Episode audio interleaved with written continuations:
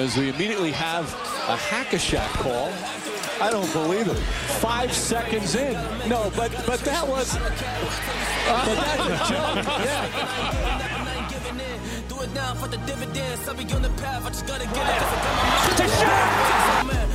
Wait has ended after a half century. The Milwaukee Bucks are NBA champions once again. And this is his house. I am just on the journey. You just know that I'm just going to say. Muy buenas a todos y bienvenidos a un nuevo directo de Hackashack. Entramos ya en la semana 12 de competición y os vamos a traer como siempre toda la actualidad y nuestro directo semanal. Y por aquí estoy con mis compañeros, por un lado Daniel Cortiñas y por el otro Pablo Díaz. ¿Qué tal estáis hoy? Bien, aquí estamos. Poco estamos en época de exámenes, ¿no? Los tres. Entonces, quizás no es la mejor semana para hablar de NBA porque estamos a otras cosas en la cabeza, pero, pero bueno, siguen cumpliendo, ¿no? También nos despeja un poquito de la rutina de- del estudio. Sí, iba a decir eso, ¿eh? Sobre todo yo creo que nos ayuda a sacarnos un poco ahí de... Bueno, a relajarnos. Eh, y nada, y, y otra semana con un montón de cosas que comentar. Mm, Dani estará muy contento por un amigo suyo que se llama Kyle Guy, por ejemplo. Así que hablaremos, no sé si queréis hablar de eso, pero ya, ya veremos. Y, y con el regreso de Clay, que es la, la noticia de la semana, vamos. Exacto. Volvió Clay Thompson y hablaremos un poquito de ello. Incluso más en profundidad de ese regreso de Clay Thompson. Pero antes nos vamos como siempre a nuestra primera sección del directo, a menos que queráis decir algo más, Nada más, nada más. pues vamos allá con ese bajo el foco de hoy.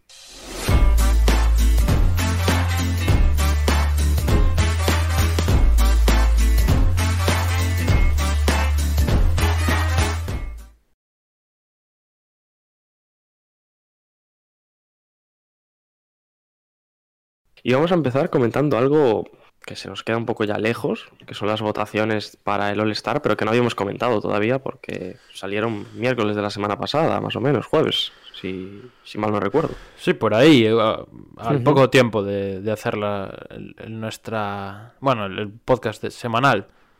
Eh, Comentamos un poquito los más votados, no sé cómo queréis hacer esto, si queréis Sí, podemos opinar en poco general. informativo y luego opinamos puro y duro. O sea, más Vale. votados como capitanes a priori hoy en día serían Curry como el jugador más votado y, y Durant, ¿no? Sí, a ver, yo creo que Giannis puede tener algo que decir en el este, pero, a ver, porque está a 100.000 votos, ¿no? Más o menos, 115.000, bueno. Nunca se sabe, ¿no? Lo normal es que sea Durant, pero yo creo que es la única duda que puede haber más o menos en cuanto a capitanes. Y luego titulares por el oeste. A día de hoy estarían Curry y Doncic como bases y dentro estarían LeBron, Jokic y Paul George. Pero todos se pueden mover, claro está. Y en el este eh, estarían DeRozan y Harden como, como bases y dentro Kevin Durant, Giannis Antetokounmpo y Joel Embiid. Esos, esos tres sí que parecen fijos ya. Sí, sí. Y hay poca duda, yo creo, ahí, ¿eh? Bueno, que si queréis podemos empezar opinando ya. Sí, iba a decir que, mm, que bueno, que hay que recordar que no solo se cuentan estos votos para elegir a los titulares porque es el 50% y luego periodistas, creo que son periodistas y los propios jugadores, ¿puede ser? Sí. Porque luego los entrenadores son los que eligen al banquillo. Vale, pues sí, eso. Que vaya, que aquí puede... Vaya, también se, se ha bajado el porcentaje por eso, ¿no? Porque antes era el 75 y ahora es 50 porque había movidas un poco extrañas que... Antes era una bicoca. Claro, claro. Eh, no sé qué, no sé qué os apetece comentar. Antes de seguir, que se me olvidó antes al principio, vamos a dar las gracias a Walter Magnífico y a Tachan Canúmero por seguirnos. Muchísimas gracias. Y seguimos. No, no, no sé, ¿qué, qué queréis? ¿Qué os apetece decir de, de este tema? Mm, A mí hay, hay cosas raras, muy raras. Sí, pero Pues, pues A a, ver. mí me parece, de forma general, que de los últimos años es la más normal de todas. hay un tema. Y se ha visto mucho esta semana. Yo lo he visto mucho en Twitter, en otros, bueno, otros canales y demás, ¿no? Como gente súper indignada por, por las listas del All Star. Y yo creo que no es algo por lo que haya que indignarse. O sea, aun por mucho que, por mucho que sea un escándalo como pudo ser otros años, que bueno, que hay cosas también que tienen telita, ¿no? Pero en general, a ver, todos sabemos cómo es la gente. Y, y tú si eres un jugador que tienes cierto renombre, aunque no juegues mucho, aunque no estés dando tu mejor versión, pues vas a tener votos igualmente. Entonces, claro, tú lees por ahí a gente decir, no, es que es lamentable que, eh, yo qué sé, que Clay Thompson tenga más votos que Devin Booker sin haber jugado ni un solo partido, no sé qué. Ya, pero ¿qué le vas a hacer? ¿Sabes? No, no Sí, creo el que sea... claro de, de eso son Clay y Kyrie. Claro, yo no creo que sean, no creo que sea algo estas votaciones por lo que nos tengamos que preocupar. Porque además históricamente siempre ha pasado lo mismo. Cuando salen estas votaciones, nos echamos las manos a la cabeza y decimos, ¡buah! No me lo puedo creer, no sé qué, que la están liando. Y luego, con el voto de los, de los jugadores y de los per- eh, periodistas, se suele arreglar siempre. Entonces, al final nos acaban quedando unos quintetos bastante razonables. No digo que todos los años sean justos en todos sus jugadores, pero más o menos que se pueden comprar esos quintetos, vaya. A mí lo, lo más raro de, de todo, Sí, pero que es que... Sí, Dani. Dani, te va bailando un poquito la conexión, yo creo, ¿eh? Sí. Sí. Eh, eh, decía que eh, yo a mí me parece que, o sea, eso, quitando el caso de Kyrie y de Clay, que por popularidad siempre están ahí, me parece bastante representativo. O sea, normalmente eh, vemos el pico jugador ¿no? que aparece por ahí y o así. Creo que no hay caso así tan llamativo. Hombre, el- para mí el más llamativo quizás es Wiggins, ¿no? Sí, lo iba a comentar yo. Sobre todo, no que Sí. esté ahí, sino que esté por encima de Draymond. 300.000 votos por encima de Draymond. Claro. Claro, o sea, Pero está- bueno. A ver, está toda Canadá votando. Claro, históricamente los, los canadienses siempre han sido de votar así mucho en manada. Y oye, hay que decirlo, este año Andrew Wiggins les está dando alguna razón para votar. Porque está jugando muy bien y hay bastante run run. Bueno, yo es que tampoco me quiero meter mucho en el fango porque tendremos este año nuestro especial del All-Star haciendo nuestros equipos dentro de, de unos días. Pero, pero es eso, es- Andrew Wiggins puede estar en la consideración. O sea que tampoco es un voto escandaloso. Luego yo creo que hay jugadores que deberían estar más arriba. Por ejemplo, ahí en esa misma lista, Gobert y, y Towns, por ejemplo, por encima de, de Anthony Davis o, o de Carmelo. Sí, desde luego. Pero yo en general lo veo también bastante bien, aunque sí que hay cositas que son comentables. Sí, pero yo creo Sí, que la es eso. Marcus, ¿no? También. La Marcus, otro caso. Está Westbrook, que se, quizás sea más, más, Derrick Rose, séptimo. más, también. más sangrante lo de Westbrook que lo de que lo de Clay Thompson, yo creo, ¿eh? nah, Y, pero por ejemplo, a ver, y luego ya, claro, si nos metemos a percepción personal de posiciones y tal, pues Chris Paul está muy abajo también, ¿no? Para la temporada que está haciendo. Pero bueno. Yo hay una, yo creo que Trey Young debería estar por encima de Harden. Por ejemplo. bueno, pero aquí ya se nos están viendo los colores. Yo creo que aquí nos estamos empezando a meter Bueno. donde estamos empezando a hacer spoilers de nuestras Están elecciones. muy igualados, eh, están muy Si igualados. nos ponemos ahí pero bueno, Pero luego hay cosas muy buenas. Por ejemplo, que de Rosen sea el primer eh, guard en el, en el este me parece correctísimo. No, y Eh, con, lo- con sorpresa, distancia, ¿eh? ¿eh? Y con distancia El- sí. abundante. El top 3 del frontcourt en el este también. Eh, en el oeste también. Em, el puesto de Luca podría intercambiarlo con algún otro jugador, pero yo creo que está bastante bien. Yo ya digo, por mucho que esto, por mucho que esto fuese un escándalo, a mí me da bastante igual, la verdad. O sea, es lo que pasa cuando le das la oportunidad a, a todo el mundo de votar y no le doy más importancia. Lo que está guay, lo que es interesante de estos votos es lo que ya comentamos, que son los capitanes, ¿no? Que parece que, Ya. que LeBron este año no va a ser. Que Parece sería ¿Cuántos llevaba? ¿Tres, cuatro seguidas? de- debe Sí, ser la primera vez sí, que no le toca este año, porque Desde que se puso, ¿no? Sí. Sí, se Debemos con- llevar cuatro años de, de draft en el Sí. All-Star, o sea que más o menos por ahí andará. Pues veremos, porque dentro de poco caerá una segunda votación, ¿no? Sí, supongo que. Bueno, creo que esta semana, ¿eh? Van a una por semana. Esta semana sale la segunda, o sea que probablemente salga mañana o pasado. Y, y la última semana de la siguiente, la del 22, que se cierran las votaciones el sábado 22, ahí también saldrá otro recuento, creo. Puede cambiar mucho la cosa. haber mucho, mucho Veremos, tampoco, veremos. Algo, algo puede llegar a cambiar. Sobre todo en posiciones que se saquen 50.000 votos, 100.000 votos o, o así. Pues podemos pasar del tema. Pasamos, pasamos. No queréis decir nada más. Vamos a hablar del equipo de esta semana que os traemos, que son los Atlanta Hawks. Eh, no sé si a alguien le interesa especialmente hablar de este equipo. Dani, No, no ¿te apetece cogerlo? Como. Sí, sí. Venga, yo, pues dale. Yo me adapto. Eh, vamos a comentar a los Hawks porque, bueno, eh, sobre todo vamos a hablar eso, de la mala racha que están teniendo, de los problemas, y después ya nos meteremos un poquito más a nivel interno lo que está pasando con algún jugador. Pero ahora mismo están en la posición número 12.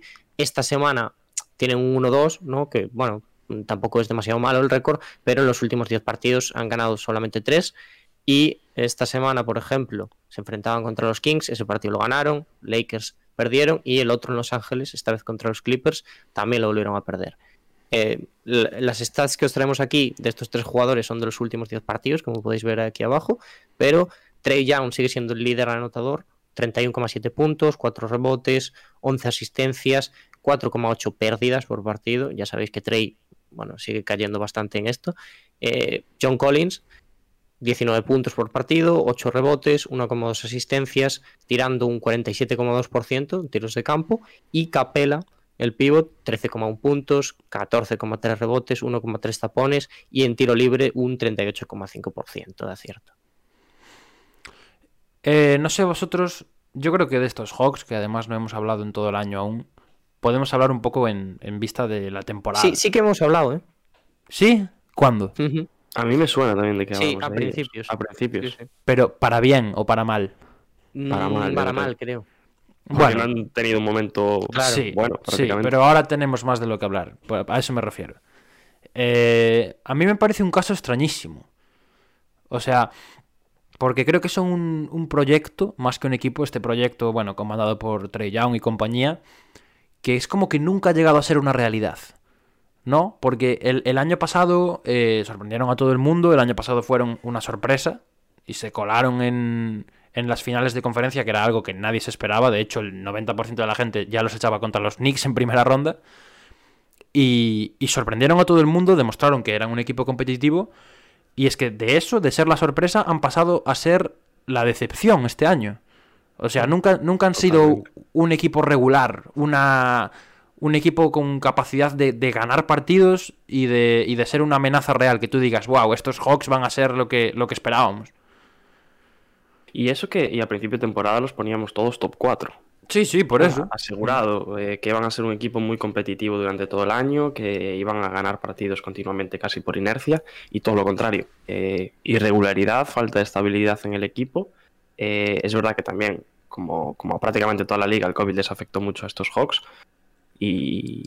Pero realmente no hemos visto continuidad eh, ni en resultados ni en juego en Atlanta. Sí. Eh, el tema principal ahora mismo, mm, que es de lo que más se está hablando, es de la defensa. Son de las tres de salir, creo que están top 5 eh, por abajo. Y, bueno, era uno de los mayores problemas que podían tener estos Hawks, pero no me parece una cosa, porque también están siendo muy irregulares, eh, sobre todo el propio Trey, ¿no? Que decía, el otro día decías algo así como que parecía que volvían a, a esos años en los que no se ganaba un partido y en los que las cosas eran súper irregulares y volvían a ese tipo de dinámicas.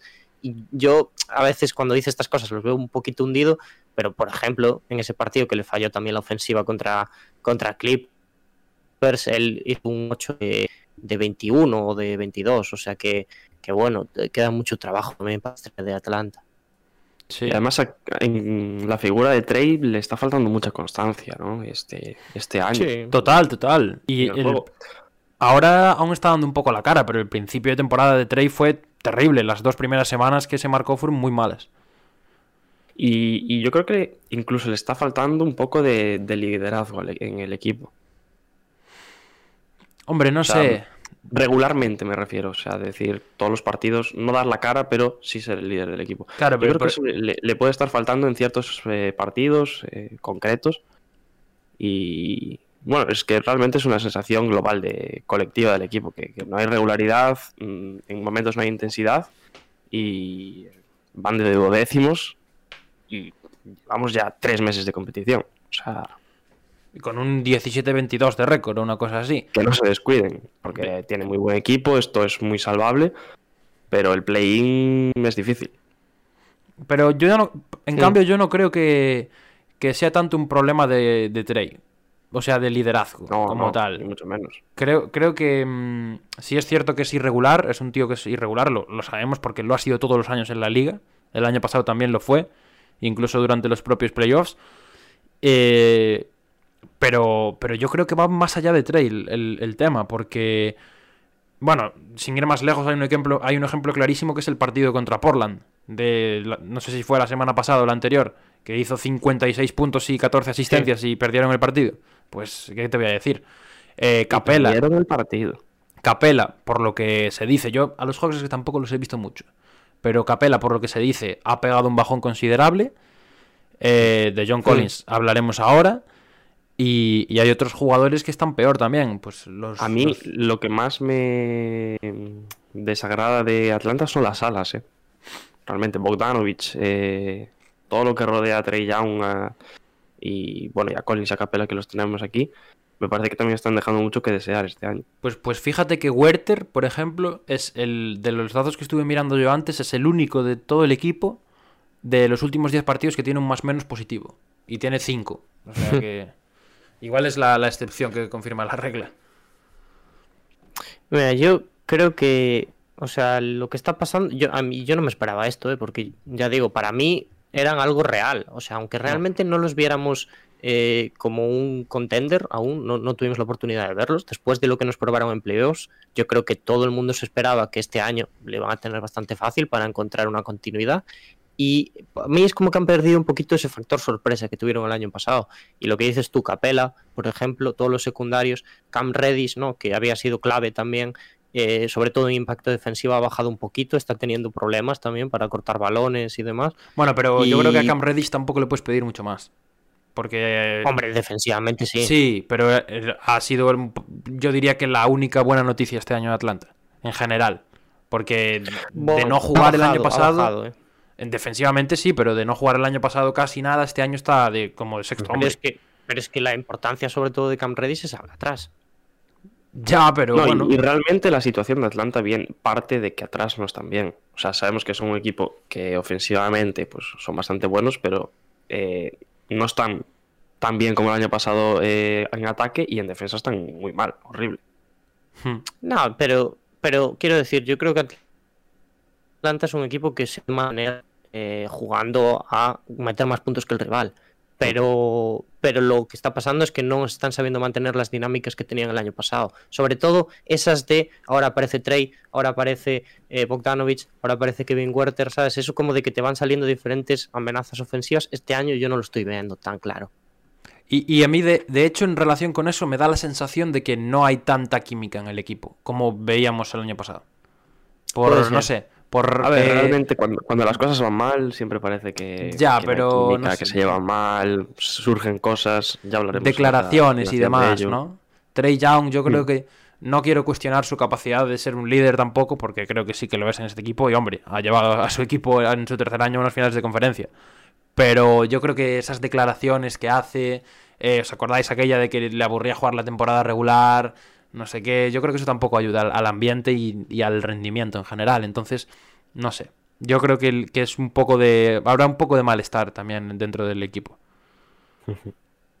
Concuerdo ahí. Bueno, y si queréis podemos pasar a hablar de, de la figura, Del que falta, sí. Del que no hemos hablado. que es John Collins, ¿no? Sí. ¿Y alguien lo quiere comentar? Lo que ha sucedido en las últimas horas, prácticamente, el último día. Ya que está Dani, que le dé. Eh, pues básicamente ya. No, que va, que va. Eh, ya sabemos que Collins nunca ha tenido la mejor relación ¿no? con la franquicia de, de Atlanta, podríamos decir, y con la estrella también del equipo, con Trey Young, y ha vuelto a salir un poquito a la superficie todos esos problemas, y en este caso está un poco descontento con su rol en el equipo. Obviamente todo, eh, podríamos decir que amplificado por la mala racha que está teniendo la franquicia, y se rumorea, a partir de lo que, se lo que comentó un insider de Atlanta, que eh, ahora podría estar interesado los Hawks en buscar un traspaso y quizás en ese paquete en el que puede también ir Cam Reddish, intentar conseguir un Ben Simmons, ¿no? Bueno, hay que recordar que, que Collins firmó su extensión de 5 años por 120, 125 millones. Este, mm. eh, que pueden ir hasta 175 también. Así el año pasado mismo, sí. Se, aseguró la bolsa, como quien dice, ¿no? Sí, sí. Me, quedo aquí que me pueden pagar y luego ya si estoy enfadado pues ya pediré para que me para que me dejen irme. Sí, ¿qué os parece esta situación? Bueno, ¿no? ¿Qué? Se hizo el bueno, digo. Hombre, se, hizo el comentar algo relacionado porque sabemos que tuvo sus más y sus menos en la temporada pasada, en verano también, con, con la franquicia y ahora vuelven a surgir esto. Mm, ¿Creéis que lo acabarán traspasando este año, en verano? ¿O, o, esta, o, esta, este problema se puede solucionar? Hombre, es interesante por lo menos. Yo creo que va a salir pronto. Eh, antes, del, antes del deadline, ¿te atreverías a decir, Dani? Mm, no lo sé. Yo imagino que dependerá un poquito de si esto levanta un poco o no. Pero no me parece que esto pueda tener continuidad más de un año, por ejemplo. Quiero decir, si no sale ahora, va a salir en verano. Fíjate que. Fíjate que es curioso porque si nos escuchan hablar en agosto, eh, estaríamos hablando del proyecto de Atlanta para cinco años, no sé qué, tal. Y, ahora mismo la, sensación que me da el equipo es de eh, franquicia que que hace un traspaso. Es el mítico equipo que todos los años hace un traspaso. ¿No? Y, y Collins tiene todas las papeletas. Todas. Es que creo que cuando remueves tanto es por algo, ¿no? Y Collins ya lo hizo el año pasado, justificado no, igual que este año, cada uno tiene su opinión, eh, pero quiero decir, al final lo hizo en momentos clave, ¿no? De la temporada. Y ahora que, bueno, cuando no funcionaba tampoco el ataque el año pasado fue cuando pasó eso con Trey, y ahora que el equipo vuelve a pegar un bajón importante, vuelve a salir el tema. Esto yo creo que dentro del vestuario ya se debe saber que este tío está testeando un poquito el mercado. Sí. Yo comparto contigo, Dani. Yo creo que este que Collins va a estar más fuera que dentro. Mm, me parecería muy raro que fuese para el deadline porque la única figura es Simmons para traspasar. Sí. Y creo que va a ser un tira y afloja muy, muy difícil de que se consiga al fin y al cabo entre Atlanta y, Filadelfia. Pero sí que en verano, al haber más piezas disponibles, eh, bueno, un Sabonis. Que es que salga. Quizás, ¿no? Bueno, con, Indiana, sí, no, no, lo había visto por ese lado. No sé, es el primer nombre que se me ha ocurrido. Pero yo creo que en verano sí que, si esta situación continúa así, si sigue descontento en, en el equipo, yo creo que mm, Atlanta no le compensa para nada tener un jugador así, por muy bueno que sea, realmente. Y, acabará siendo traspasado. Mm, habrá mm, rumores de aquí al, deadline, que por cierto hablaremos un poquito ahora de ello, que se cierra el 10 de febrero, un, menos de un mes ya. Y veremos qué pasa con John Collins. Pero yo, sinceramente, no creo que salga. Ahora mismo. Verano me parece mucho más factible. Dice, pregunta Josema si. Dice, pero Collins ya estaba descontentísimo en off-season. Sí, pero bueno, firmó la, renovación. Vaya. Sí, no, ¿no? Sí, no, claro. Yo estoy muy descontento para lo que tal, pero para el dinerito, pues mira, no te voy a decir que no tampoco. Sí, para las victorias también, ¿no? Está, bueno, pues a ver qué pasa en el equipo. está para lo bueno solo, está para lo bueno. Sí, sí. Pues poquito más de John Collins. Poquito más, poquito más. Vamos a hablar de ese trade deadline, de esa fecha límite de traspasos que se va acercando y en la que aquí os traemos pues los jugadores y los equipos que quizás tienen más piezas para mover y un poquito de, de actualización, ¿no? De mercado.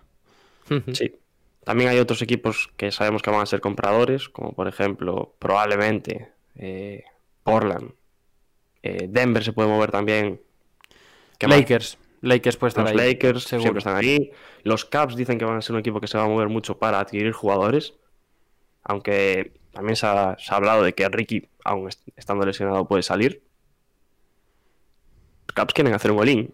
Parecen los Kings el año pasado. Ah, cuidado, eh. Cuidado porque igual puede ser precipitado. Mm, yo, yo, creo, más por eso. Yo creo que los Caps van a, van a intentar, o sea, los Thunder van a intentar pescar el contrato de Ricky 100%. Porque Que los Thunder siempre están ahí para esas cosas. es que Oklahoma necesita literal que no llega al mínimo salarial. Necesita absorber salarios. Entonces, que un, un jugador como Ricky que no va a jugar en todo el año y cobra, no sé cuánto cobrará Ricky, una pasta. Seguro, ¿no? 17. 17. Pues, pues Sí. eso, eso es Y un caramelito. contrato, o sea, es un caramelito para los Thunder, o sea que. Yo creo que lo van a intentar. Que, que, claro, que Cleveland lo acepte porque tengan alguna pieza que les interese es otro tema. Pero yo creo que van a estar ahí llamando todo el día a Atlanta seguro. Atlanta, a Cleveland, perdón. Bueno, y luego eh, jugadores que parece que están a la venta, Ben Simmons, ya lo sabemos. He puesto a Tobías ahí porque Sí. han salido cosas de que lo quieren meter en ese paquete con Ben Simmons. Mm, me parece muy raro, pero De, de hecho, Kuzma sí, Kuzma lo, Kuzma lo citó hace un rato. El, el tweet de la información. Y dijo, y dijo, ¿cómo van a cómo van a juntar 80 millones en un paquete o algo así? Dijo. Y bueno, a ver, tienes razón, ¿no? sí. De complicado, complicado. Yo no, lo que no sabía yo era este descontento con, con Tobias Harris. Que bueno, a ver, yo creo que podemos estar todos de acuerdo en que no vale 40 millones que cobra. Pero no, sé, me sorprendió, me sorprendió. Es un jugador que, suele cumplir, pero sí que es un contrato mucho más alto para el rendimiento que da. Sí. Sí, sí, a ver. Lo de. Lo de. O sea, lo de Tobías se mantenía en un equipo que, que ya tenía invertido en las estrellas, ¿no? O sea, era un complemento necesario para seguir manteniendo Claro. el proyecto y había que soltar el dinero, pero ahora que falta una pieza importante, está la duda ahí de si seguir con él o no. Claro, o sea, los Sixers realmente si quieren ganar un campeonato necesitan una segunda espada para Embiid que tenga algo más de nivel que Tobias. Sí, alguien de A perímetro. día de hoy. A día de hoy, realmente. Podría ser Lillard, Diego. Podría ser Bradley. Bill. Ah, por Podría cierto, ser- me acabo de dar cuenta, no vamos a hablar de Lillard. De, ya, yo lo pensé en poner, pero es que dije, somos muy pesados con Portland. Entonces, No, pero, hombre, pero lo de Lillard es gordo, ¿eh? Sí, sí, lo podemos comentar. Lo- os lo iba a proponer al, al final. Ostras, pues esto se nos pasó. Yo no- me acabo de dar cuenta ahora, ¿eh? Sí. Pues venga, de A ya mí que no, me, estás. no me apetece, la verdad. Pues ¿para qué estás aquí, Diego? ¿Para qué estás? Claro. Para hablar, hombre, para hablar. Eh, ¿Quieres comentarlo tú, Diego? No, no. Comenta, comenta, comenta. No me Bueno, hagas sufrir.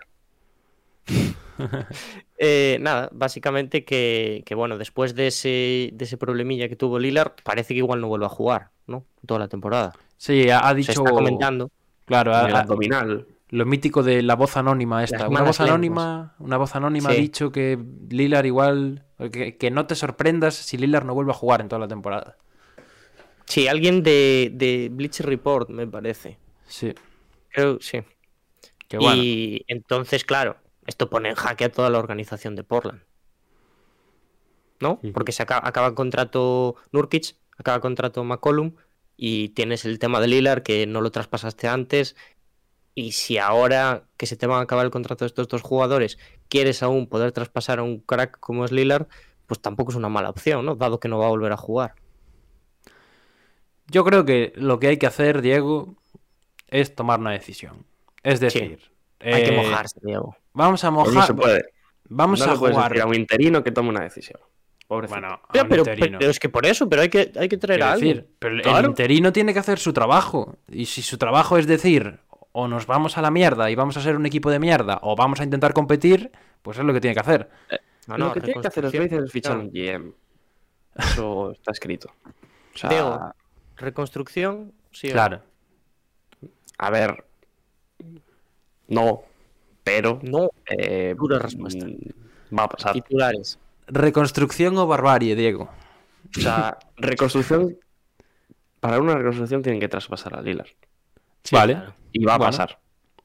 Pues ya está. Que- ¿Y cuál es el La problema? cosa es si es buena idea hacerlo ahora o si va a perder valor conforme pase el tiempo. Y la cosa es, ¿por ¿a quién? Porque tú tienes que, Claro. para reconstruir te tienen que mandar algo interesante. A un equipo que Eh, digas... Claro, Picks porque no, no tenemos. por eso, por Picks- eso. picks, Igual, igual os Oye. interesa por, el- por Franz Wagner, ¿no? Lillard por Franz Wagner, a pelo. Yo lo veo bien. A pelo. No, sé- no sé tú, ¿eh? no lo veo bien, la verdad. No, qué va. Bueno, pues e- eso es lo de Portland, ¿no? Ahora sí que ya podemos hablar un poquito de agencia libre. Bueno, agencia libre, sí. De, de esto, de los rumores, ¿no? Mm. Indiana, Bueno, el de Indiana, el que ya se sabía. Indiana, que no, no hay mucha actualización. Sabonis parece que está empeñado en subir su valor de, de mercado, porque lleva un par de semanas a buenos, a buenos números, ¿Sabéis lo que va a pasar, no? con triples dobles, partidos de 40 puntos, ¿no? Os digo, ¿sabéis lo que va a pasar eh, después del deadline, no? No, sorpréndeme. Que van a jugar los tres en Indiana. ¿Tú crees? Sí, 100%. Est- A día de hoy estoy muy seguro de que va a pasar eso. Ya Y, veremos. y que va a haber play-in, ¿no? Indiana también.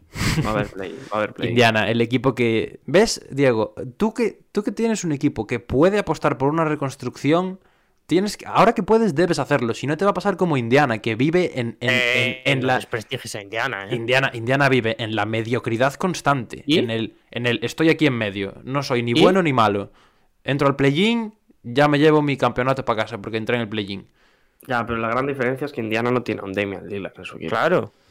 Esa es la gran diferencia. Bueno, pero O sea, por, por eso. Antes por de eso que... es mucho más, para mí es mucho más fácil hacer una reconstrucción en Indiana que en Portland. ¿Tú crees? Porque No. si realmente deshacerte de Una un... reconstrucción la haces traspasando a Lillard en Portland. Claro. Claro, sí. Pero me refiero en el sentido de la importancia que tiene. Y a, y a Ya, McCollum sí, y a Nurkic, sí. joder. ¿Cuántos equipos? La de Sí, equipos pero- que se pegarían por McCollum ahora mismo. Unos Sixers. Sí. Bueno, McCollum los- sí que tiene que salir ahora 100%, ¿eh? Los, los Sixers van, van a por Lillard, no irían a por McCollum, pero. Yo creo que si Portland se mueve, Westbrook por. Lillard, ¿no? va a ser por, por jugadores... O sea, no va a ser por un jugador importante. Hombre, no, claro que no. Irá. Yo creo que si Portland se mueve, irá. Va a reforzar el banquillo. Sí, O sea, si mueve, a por unas rondas de Oklahoma o a por. No sé. a por- va a ir a por Por algo unas pipas de Houston. O sea, no se van a mover sí. ni McCollum, ni Nurkic, ni... Es que esos son a los que hay que mover, porque esos son los que les expira el contrato. Lillard, Claro. Lillard vale. Si no mueves a Pero a pasar. Si No a mueves a pasar. Lillard está mal hecho, pero si no mueves a McCollum y a Nurkic es que es para pegarte. Mira, aquí, a un mes de No, que pero a Lillard no lo puedes mover ahora. Por eso digo que Lillard os- no hay prisa en a moverlo. decir que va a ser un trade deadline movidito. Si lo Bueno, veréis. Dios te oiga. Y lo podamos dar los tres juntitos aquí de la mano. Dios Sí. te oiga. Sí. Eh, Eh, los, los Kings, gente, los Kings. Marvin Bagley, de Aaron Fox cada vez suena con más fuerza. Aaron Fox cada vez es peor jugador. También, También. también suena eh, Halliburton, también suena Buddy Hill. Todo el equipo. Lo de Halliburton es una tontería. Sí. Pero, ¿qué creéis que deberían hacer los, los, los Kings, amigos? Mientras voy a poner a cargar el ordenador. Hombre, o sea, yo creo que. Y voy a ir a mear, Lo de que paso. tienen que hacer, lo primero, es traspasar a Bagley. Ahora que ha subido un poquito el valor, ¿no? Que algo pueden obtener, alguno, algo de rondas o así. Es, y después ya Fox, ya que cada uno considere. El que no va a salir, y tenía todas las papeletas el año pasado y en verano, o por lo menos parece que no va a salir, es Buddy Hill. Sí. Sí, sí. O sea, Se lo de calmaron Buddy Hill las se aguas. apagó de una manera. Mm. Mm, Yo creo que Sacramento, si mueve a alguien, es 100% eh, Marvin Bagley. Es el jugador que está destinado a salir de, de los Kings, por, porque es un match que, que no concuerda. Mm, Y luego lo de Fox puede ser una posibilidad remota, pero hay posibilidades. Es que yo no veo a Sacramento eh, apretando el gatillo por Fox. O sea, traspasando, lo dices, ¿no? Sí, no, no me cuadra, ¿eh? la verdad. Por, por todo, por cómo han construido, la, bueno, por cómo han intentado construir la franquicia, mejor dicho. eh, a partir de él, me parece que, que no están sus planes dejarlo ir. Otra cosa ya es lo que deberían hacer. Hmm. O sea, yo creo que es difícil que Sacramento como franquicia eh, un deadline se mueva traspasando a Fox. O sea, mm, yo creo que si lo traspasas es en verano, porque lo dicho, lo que dije antes, tienes muchas más piezas disponibles, hay otros equipos que se quieren mover, es mucho más fácil traspasarlo. Pero ahora en el en este límite de traspasos, mover a un jugador tan importante para ellos, que no está a su mejor nivel eh, ahora mismo, pero sabemos que es en teoría el líder de la franquicia, eh, me parece mm, complicado por un lado y raro. Raro que acaben decidiéndose. Pero hay- es una posibilidad que existe. Y que es real. Pero, pero realmente al final Sacramento es otro equipo que no sabe lo que quiere. O sea, el, Lleva 14 problema, años sin saber lo que quiere. el, el- problema de, de- de mover a Fox es ¿qué hago por Fox? ¿Qué quiero a cambio de Fox? Quiero eh, pff, Ben Simmons y que me arregla eso. Voy a seguir estando en el mismo sitio que estoy. O, o juntas a Fox y a un par más y vas a por algo más grande, o, o todo lo contrario, y te vuelves a, a, a declarar a cinco años más de reconstrucción. Entonces, yo no sé hasta dónde querría llegar Sacramento moviendo a Fox, la verdad. Que lo haría, ¿eh? último, Pero. y ya por último tenemos a Orlando con varios jugadores, sobre todo Terrence Ross y Gary Harris, que se pueden mover básicamente porque son los viejos. O sea, Sí. No, porque Y son, el eterno contrato, ¿no? El de son carne Ross. de. Son carne de. Descendente. de son contender. jugadores que para un equipo contender Claro. pueden ser muy válidos y que en Orlando realmente, pues aparte de mentores y parte de jugar algunos minutos para, para dar algo de nivel, son carne de traspaso. Las cosas como son. Y tendrán sea, novias, seguro, los dos. Y poquito más, bueno, habrá más equipos que se muevan, eso sí. No es Ruder, Pero- ¿no? ¿No hemos hablado de Ruder? Ah, no, no lo hemos Es mencionado. verdad. Boston. Mi amigo es. Ruder, hombre. El contrato, la ganga, ¿no? Del verano. Dennis Schroeder, 6 millones, algo menos de 6 millones de dólares y ya están pensando en moverlo. Eh, no sé. A ver, para lo que ha hecho, a mí me parece que el contrato tampoco está tan mal. No, no, el contrato está bien. Lo que pasa es que... Pero sí que es verdad que igual en Boston se esperaban que el fit fuese mejor y que y ver a un Dennis Ruder, pues que no fuese el de Lakers el año pasado, que no lo está siendo, pero tampoco está siendo una maravilla. La cosa que pasó. Sí. A trompicones, va a trompicones. Otro equipo que no sabe muy bien lo que hacer, ¿eh? Boston. Sí. Y otro que se puede mover mucho. Bueno, mucho, no sé si tiene margen para moverse mucho. Bueno, hablando de Boston, esto es off topic, pero hoy ha salido por ahí de algún medio español que, que Juancho estaría pensando en volver a Europa, a Europa para jugar en el Madrid. Porque no tiene minutos y demás. ¿El O sea Madrid? que- sí. Eso es un, es un off topic, un dato a mayores que os dejo yo aquí, pero Cierto. Gabriel Deck fichó por el Madrid. para que lo Después sepáis. Sí. Mm, eso parece. No es oficial aún, pero tiene pinta. Pues lo dicho, el 10 de febrero. A ver que estar atentos a ese día y los días previos. Y pasamos de tema ya, que se nos hace largo. Sí, se nos va a hacer. Bueno, ya se nos ha hecho de noche, pero. Se nos va a hacer más de noche aún. Al tema del directo, ¿no? Este ¿Cuál es el siguiente tema? ¿Pero qué haces tú aquí? Ay, esto no era para aquí, hombre. Lo dejamos para después, esto. Venga, venga, dale, tíralo para adelante. Vamos. O sea, lo, lo mencionamos. ¿no? Sí, sí, sí, lo mencionamos. ¿Alguien lo quiere mencionar? ¿Quién lo menciona? yo? Pero no sé, da igual, ¿no? dale, Diego, venga, dale tú. Bueno, pues el tema del directo, el tema de la semana. La vuelta de Clay Thompson tras 941 días sin jugar al baloncesto. O bueno, sin pisar una, una cancha NBA en un partido oficial. Eh, el Chase Center a reventar para recibir a Clay Thompson. Eh, pelos de punta. No sé si lo visteis, si visteis imágenes vosotros. Eh, algún vídeo que, que se subió por ahí. Increíble su, caras también. La forma en la que lo anunciaron, entradas caras, como, como todo, ¿no? La oferta sube su precio. Para mí, el gesto de la noche de Draymond Green me pareció muy bonito que, que quisiese estar. Aunque parezca una tontería, yo creo que es mm, un gesto ejemplar, no solo el querer estar con su compañero, que en su debut después de una lesión de, de tanto tiempo, sino también como, como mentor para la gente joven del equipo, es decir, eh, hay que apoyar a, a nuestros compañeros eh, en todo momento, hay que estar ahí para ellos. Y también a destacar que Clay anota en su primer intento. Sí, Sí, algo los- comentaremos después de esto. pero exacto, general, exacto. Esto es una esto es- buena noticia. para Hacemos un poco como hacen en, en Telecinco, ¿no? Eh, hablaremos de no sé qué dentro de tal. Y ahora nos vamos a otra cosa. Eso es engagement puro. Sí, engagement puro. Estamos aprendiendo de... es- cada vez más publicistas, es lo que hay.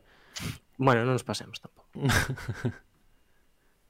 Pues eso, lo dicho, luego hablaremos, bueno, luego Dani hablará de Clay Thompson, ya lo anunciamos en ese ojo de pop, a ver qué, qué nos comenta, qué nos trae. Pero antes nos vamos a ir a dar nuestros jugadores de la semana.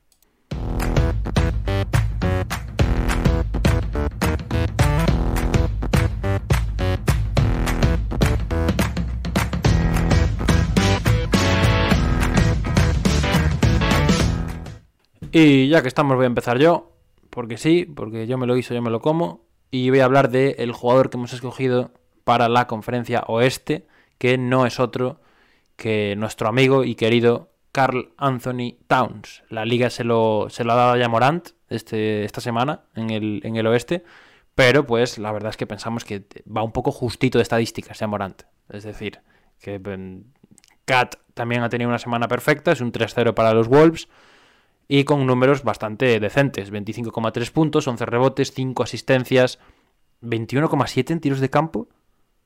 ¿Es real el? ¿Es real ese porcentaje? No es real el porcentaje. Ah, vale, No ya, decía yo, qué susto. Eh, pues un- con- en 32,4 minutos de juego el porcentaje pues ya Lo busco ahora, lo busco será, será un 51, supongo. Probablemente. O un sí, o algo así. Eh, y nada, los Wolves que siguen con su... Los Wolves son un poco los Kings del año pasado, con las rachas, ¿no? Es como que hacen un 4-0 una semana y la siguiente 0-3. Hmm. Sí, sí. 56 Oye, pero es de un, campo. un 3-0. 56, wow. Ah, no, perdón. 21,7 en el más menos. Fallo mío. bueno. No se podía tener un directo sin un fallo. Total, total. ¿Y algo más que comentar de Cat? ¿O nos vamos al este? Vamos para el este, vamos para el este. Dani, ¿lo quieres comentar tú? Sí, sí, sí, sí. Vamos a hablar de Embiid. Tenemos dos pivots esta semana, ¿no? Que no suele pasar mucho tampoco. Y ha sido nuestro jugador de la conferencia este. Otro 3-0, también mira que bien nos cuadra. Y 31 puntos por partido, 8,3 rebotes, 5,7 asistencias, más menos de 13. Y jugando 30,5 minutos. Eh, lleva un- una serie de partidos en Embiid que es monstruosa. O sea, lo que se suele decir siempre de Embiid, que es que domina, ahora lo está llevando al pie de la letra. Sí, que le- como que le ha costado coger ritmo, ¿no? Entre que tuvo el COVID, eh, tuvo alguna lesión, el tema ese de la rodilla que siempre tiene y tal, le ha costado coger ritmo, pero si no me equivoco, los Sixers deben llevar 7-8 seguidas, sin perder. Sí, lleva un montón. Puede sí, ser, sí. ¿no? Lo digo porque... Eh, la 7, creo. Claro, porque la liga ha metido aquí a Fred Van Vliet, que tiene mejores estadísticas que Embiid y que su equipo ha ganado cuatro partidos esta semana, pero pues considerábamos que eh, la línea ascendente de Embiid es tan grande que, oye, había que meterlo en el jugador de la semana. Además, quiero destacar, jugando solo 30 minutos, que es muy poco y haciendo muchísimo en, en ese tiempo. Es lo que decía Dani, ¿eh? Embiid está dominando ahora mismo la liga. O sea, eh, traemos dos pivots, pero quizás mm, incluso ahora mismo, en este momento actual de esta semana, está mejor que Jokic. Sí, ahora mismo sí. No ha estado mal O sea, Jokic tampoco, ¿eh? Que siempre está bien. Claro. Exacto. ¿Qué es lo que le falta a Embiid realmente? Que estar bien semana tras semana, aunque no sea semanas monstruosas, eh, tener semanas buenas siempre. Pues poquito más, ¿no? Poquito más. Mm, Poquito más, poquito más, pasamos. Nos vamos a ir a tu sección, Pablo. Nos vamos ya directamente a ese submarino morado de hoy.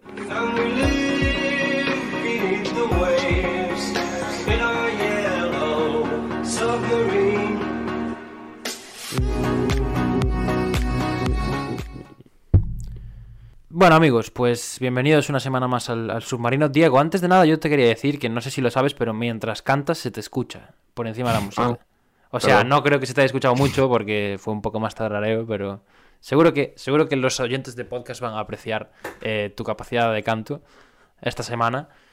Y mira, no paro de tirarte flores porque el primer jugador que traigo era obligado prácticamente eh, después de la lesión que comentaba antes Dani de, Damian Lillard, que sabemos que ahora va a estar fuera un tiempo indefinido, pues parece que a Fernie Simons ha tomado las riendas del equipo y, y ha tenido una gran semana. Creo que se extiende esto más incluso a los últimos 6 o 7 partidos, pero los números de los últimos 7 días son 24 puntos, 7,8 asistencias, 40% en los triples y bueno, liderando al, al equipo cuando, cuando toca. Y tenemos una raid de Massive Ball ¿Ah, con sí? ocho participantes. Muchísimas gracias por esa raid. Estamos, como siempre, comentando la semana NBA aquí. Es que no me va el chat, con, tío. con el bajo el radar que nos trae Pablo semana a semana. Y empezamos con, con ese Anthony Simmons, que, bueno, Simons, que, que sí, eh, ha tenido 5 o 6 últimos partidos desde que volvió, eh, bastante increíbles, eh, haciendo olvidar a Lillard, mm, y bastante fácil, y es difícil olvidar a Lillard, o sea, son incomparables totalmente, pero sí que está- ha tenido una, una gran semana Si- Simons, y sobre todo destacar que el descaro.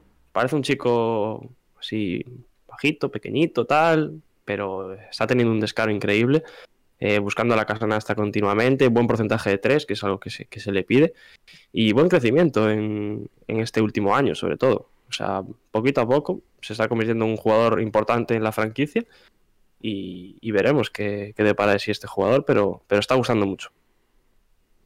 Sí, hombre, normal, ¿eh? Puedes estar contento, por lo menos, ¿no? Podemos decir.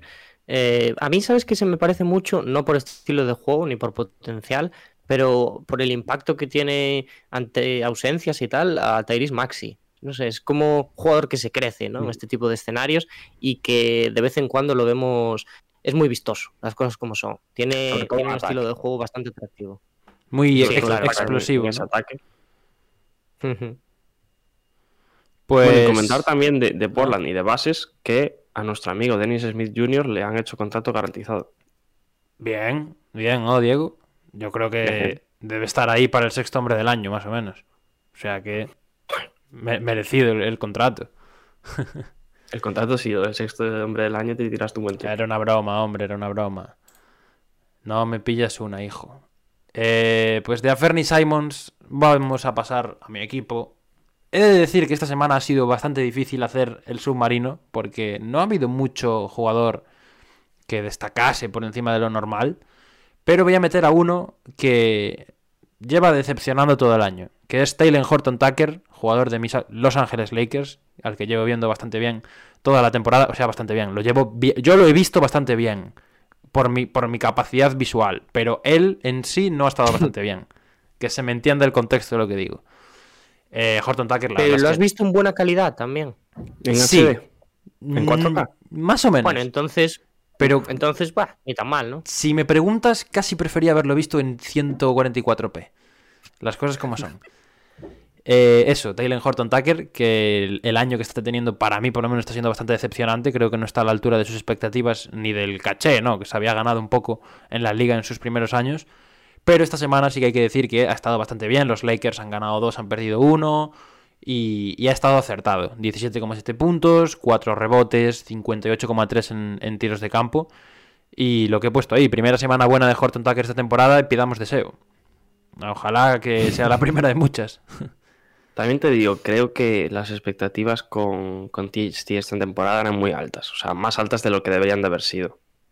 Yo creo Sí. que es un jugador que, que no ha demostrado tanto para lo que quizás se, se pensaba que iba a ser esta temporada. Pe- Pero ha demostrado más de lo que ha hecho este año. Bastante más. Yo no, hombre, de este año sí, pero yo es que estoy un poco con Diego. Creo que se saltaron pasos en su proceso de crecimiento. Por culpa de, de los traspasos, ¿no? Que hubo. Sí, pero una cosa es eso y otra cosa es que haya ido para atrás. ¿Sabes? Sí, sí, no, no, estoy de acuerdo. ¿eh? Una cosa es que Pasa sea que una que progresión lenta le y tal. requiere pero- mucho más este tipo de equipo a él. Puede ser, sí, puede ser. Bueno, veremos, veremos qué tal le va. Eh, lo que es cierto es que, por ejemplo, Malik Monk sí que quizás le ha cogido un poco el, el spotlight del sexto hombre del equipo, del jugador eh, un poco que revoluciona los partidos, así que eso también le puede influ- influenciar bastante. Pero por lo de ahora, la temporada de Horton Tucker está siendo meh, flojita, flojita. Y de Horton Tucker, queridos, vamos a pasar al último nombre de la semana, que en esta ocasión se nos va a Memphis y se nos va a Brandon Clark. Yo lo, lo definiría con la, con la frase que he puesto ahí abajo, Memphis, ciudad de vacaciones. Ahora mismo, todo lo que hay en Memphis, todo sale bien. Eh, Brandon Bueno, Clark, Todo, todo, no, ¿eh? Se lesionó Dylan Brooks. en general, sí, pero bueno, una lesión que... A ver, Dylan Brooks tampoco está siendo tan importante y de hecho no ha jugado todo el año, llegó tarde también por una lesión. ¿Y por qué hablo de Brandon Clark? Pues porque es un jugador que siempre ha estado un poco en el punto de mira por las lesiones. Hay muchas dudas sobre su capacidad de ser regular, ¿no? Todos sabemos que tiene cualidades para ser un jugador interesante en Memphis, pero le había faltado esa consistencia. Pues esta semana, y ya lleva un par desde que ha vuelto creo de una pequeña lesión también, 14 puntos y 7,8 rebotes en 22 minutos. Así de fácil. Estadísticamente, eh, mucha aportación en- para los minutos que, que ha jugado. Sí, pr- productividad pura y dura. Sí. Y es lo que dices tú, o sea, al final cuando hay un calvo de... Cal... Un calvo, dije, ¿no? Un Sí. calvo. un caldo de cultivo tan bueno, es difícil que, que no salgan joyitas como esta. Y Memphis, que, que está, bueno, parece que o sea, están jugando todos casi tan bien que Pablo nos trae uno cada semana. Es que Es tal que cual. Y lo de Desmond Bain, ahora la gente se está empezando a enterar, las cuentas míticas de NBA están empezando a subir cosas de Desmond Bain a estas alturas. Sí. Yo la primera semana traje a Desmond Bain. Ahí lo dejo. Ahí lo dejo. Muy bien, Pablo. El submarino morado siempre adelantándose a los medios tradicionales. Es lo que hay. Buenos nombres esta semana, ¿eh? Gracias, gracias. Gracias, Diego. Ya te, te lo dejo todo a ti. Submarino rápido, cortita y al pie. Nombres quizás algo más conocidos que, que otras Sí. semanas. Sí que es verdad que esta semana no nos has traído un nombre así desconocido para el público general, pero realmente sí que son jugadores bajo el radar, que quizás esta temporada no han estado tan bien, que han estado un poco irregulares y que han sobresalido esta semana. A mí me ha gustado. Dani, no sé qué opina. Yo bien, yo contento. A ti siempre te gusta sacar la puntilla, ¿no? No, yo pregunto. Me gusta, me gusta, Diego. Porque, porque Me empuja a ser mejor. otra vez. Me empuja a ser mejor, Diego. Gracias. Yo te apoyo siempre. Gracias. Y decía, Dani, te, te toca a ti tu sección ahora mismo, que ya hemos comentado de qué se trataba, pero lo volveremos a comentar para la gente que, que no estaba al principio. Y entramos ya directamente en ese ojo de pop de hoy.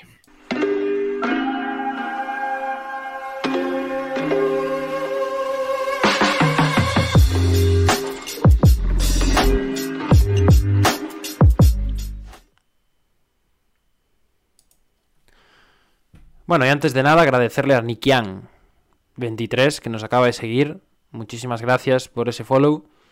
Así que ahora ya lo dejo en vuestras manos. ¿Qué tal, amigos? Eh, vuelve el ojo de pop una semana más y esta semana yo creo que estaba obligado, a pesar de que hemos visto poquito de él, solo un partido, pero toca hablar de cómo ha rendido Clay en pista, de cositas interesantes. Yo pensaba que no iba a dar para tanto, eh, pero sí que hay cosas guays que comentar, ¿eh? Lo primero, mm, pedir perdón ya, porque la primera diapositiva está mal y eso es una mala señal de mi trabajo. y, y pone ritmo para cuando, que es un mensaje que se quedó de la semana pasada. Pero bueno, el, el de arriba también es el Oh, importante. Sabes que lo vi antes y dije, bueno, igual va en relación a si coge ritmo o no. O sea, te lo iba a decir, pero en dije, realidad, "Nah, no creo que Si fuera, más, equivocado". si fuera más zorro, podría haberla tirado por ahí, ¿no? Porque el ritmo es algo que vamos a comentar a lo largo de esto, pero, pero bueno, hay que admitir los errores cuando pasan. Lo importante es que los Splash Brothers están de vuelta, ¿no? Que es lo que todo el mundo quería ver, y que Clay Thompson ha vuelto a pisar una pista de baloncesto para jugar un partido oficial de la NBA. Los, Eh, lo los comentábamos. Splash Brothers están de vuelta. Uno de, uno de ellos parece que ha bajado un poco el nivel. Sí, vamos a centrarnos en Clay y no, y no hacer que Curry acapare esto también, porque normalmente lo tenemos aquí en la sopa. Pero, pero podame- podéis comentar ¿eh? lo que queráis, porque al principio ya sabéis que me gusta siempre vuestra opinión, me gusta que esto sea un poco colaborativo y construir a partir de ahí, así que, ¿cómo visteis a Clay en este regreso? No, yo, yo antes de eso, yo tengo ganas de hablar de este, de este tema, muchas. Yo os quería preguntar, eh, más que qué, qué conclusiones sacáis, ¿qué esperabais del regreso antes de, del partido? Mira, yo me esperaba que entrase con ganas. Lo de que te meta la primera canasta es ya una noticia positiva para ello. Pero no me esperaba que, que anotase tanto ya en su primer partido. 17 puntos me parecen bastantes. Es verdad ¿No? que no ha jugado tampoco mucho, 20, pun- 20 minutos. No, yo me esperaba un partido más de mm, 10 puntos. Eh, yo creo que ha tenido una, una buena línea estadística, ha dejado buenas sensaciones. Eh, se nota que lleva preparado ya más de una semana y de dos para que podía haber jugado, que, que se han esperado y han, y han sido cautos. Y yo lo he visto bien, a Clay. A mí me ha gustado. ¿Tú, Dani? ¿Pablo? Ah, yo, eh, bueno, yo bien, bastante bien en general. Yo como Diego, no me esperaba tanto, eh, más porque pensaba que le iban a cuidar un poquito más y eh, a, a nivel, que es algo que voy a comentar ahora, pero a nivel de lo que le podían ofrecer como participante en el ataque y, y creo que al final le ha quedado un partido súper vistoso, ¿no? Y, y que la gente al final tenía los ojos puestos ahí y creo que ha sido una recompensa para todo el mundo que esperaba con, con ganas este regreso. Pu- Pues Y sí debo- que es verdad que yo creo que, que les va a faltar un poco aún encajarlo un poco. Sí, sí, sí. Dentro Debo- de, no solo de la dinámica, sino del, del juego de hoy en día del equipo, porque lleva casi tres años sin, sin jugar. Eh, pero mm, bien, yo creo que no le va a costar. Mm, No sé si llegáramos a ver al Clay Thompson que, que recordamos, pero vamos a ver a un buen Clay Thompson. Debo ser el único yo que me esperaba una locura. O sea, conociendo a Clay, Hombre, Pablo, está conociendo a. Clay, de verdad, yo sé que esto igual está feo decirlo. Yo me esperaba una racha de cinco triples seguidos metidos. En Bueno, casa. Conociendo, o sea, Está siendo Clay. Thompson, Clay Thompson, que es el primer jugador que se te viene a la mente cuando piensas en, en una racha de anotar, de no poder parar de anotar. Pues no sé. Yo sí, pero, no, pero no estoy eso- decepcionado, eso de ¿eh? las rachas se consigue por, por tener ritmo de juego. O sea, por estar enchufado, que es lo que le falta a él. Que Pues- es- pues- tuvo tiros claros también que falló.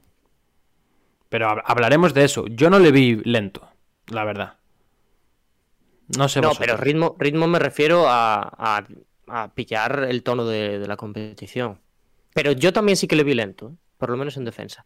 Eh, mira, traigo un dato de estos estúpidos que se cogen con pinzas, pero que está guay un poco para ilustrar esto, y es jugadores que han jugado menos de 20 minutos esta temporada y han tirado al menos 18 tiros.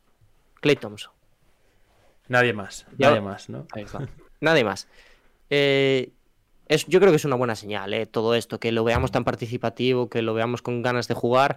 Steve Kerr ya dijo que no fue tímido durante el partido y es lo que tenemos que sacar de conclusión. Es un, un muy, un muy buen resultado, ¿no? Después de tanto tiempo, desde los 29 años hasta los 32, que ha pasado en ese, en ese espacio que no ha jugado, que es, vamos, pueden cambiar la carrera de un jugador completamente. Clay ya la tenía asegurada, pero bueno, y aún queda, yo creo, mucho baloncesto por demostrar.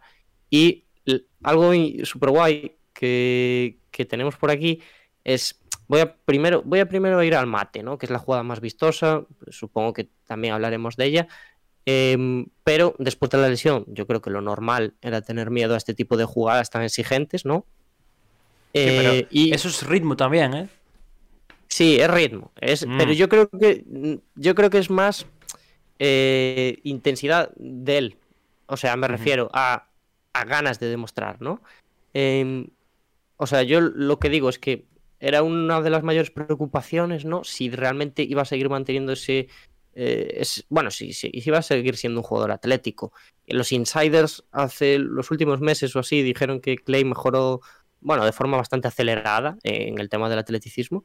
Eh, y, pero en relación al tema físico, yo creo que eh, se le ha visto bien en pista. O sea, hace un par de semanas el propio jugador decía que no tenía miedo a lastimarse y lo hemos visto con, con bueno, si nos lo pones aquí la imagen, la, no, Sí. no traje el vídeo de, del mate porque ya lo habéis visto todos, pero para que veáis que se lleva por delante a todo el mundo y que entró loquísimo. ese. Sí. Y de paso le agradecemos el follow a Antonio Machine 666, que nos ha empezado Sí. a seguir hace dos minutos y nos hemos olvidado, así que gracias.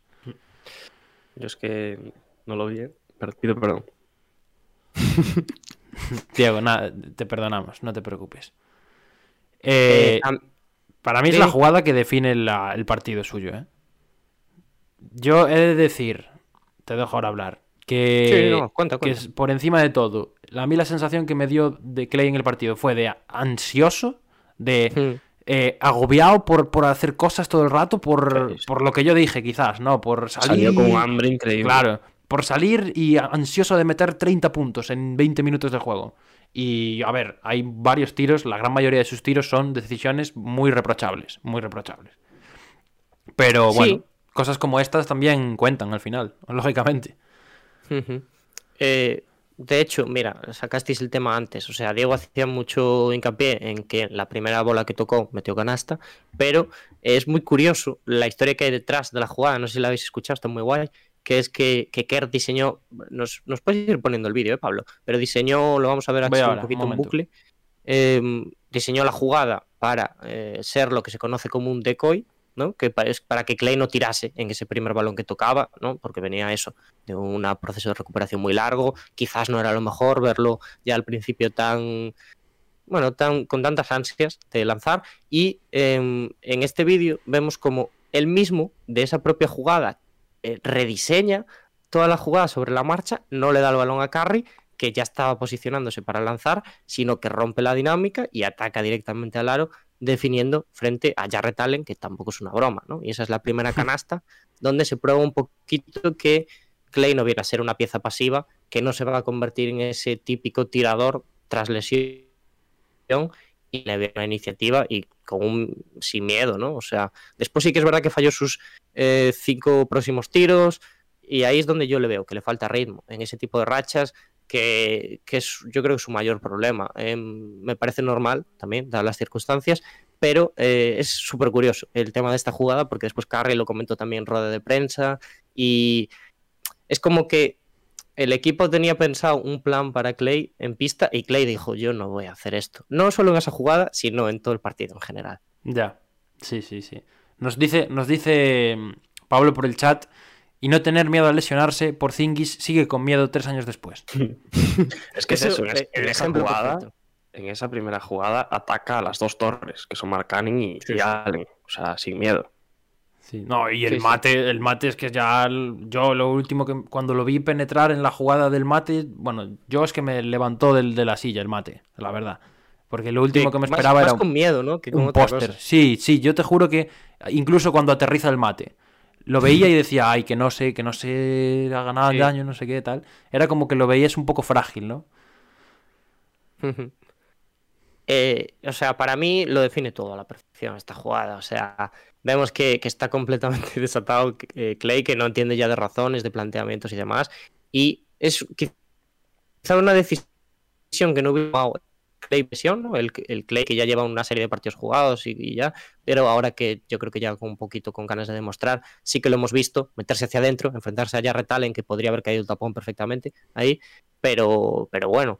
em, además, yo rescato también que trae unas cualidades necesarias para este equipo, ¿no? No siendo un jugador conocido por su gran isolation, yo creo que su capacidad para crear tiros es muy buena y es una cualidad que la necesitan los Warriors, ¿no? Porque podríamos decir que si de algo escasea esta plantilla es de jugadores que sean autosuficientes, no tiene a Curry, tiene a Jordan Poole, pero lejos de ahí no tiene un, una- un abanico para atacar de forma tan fiable.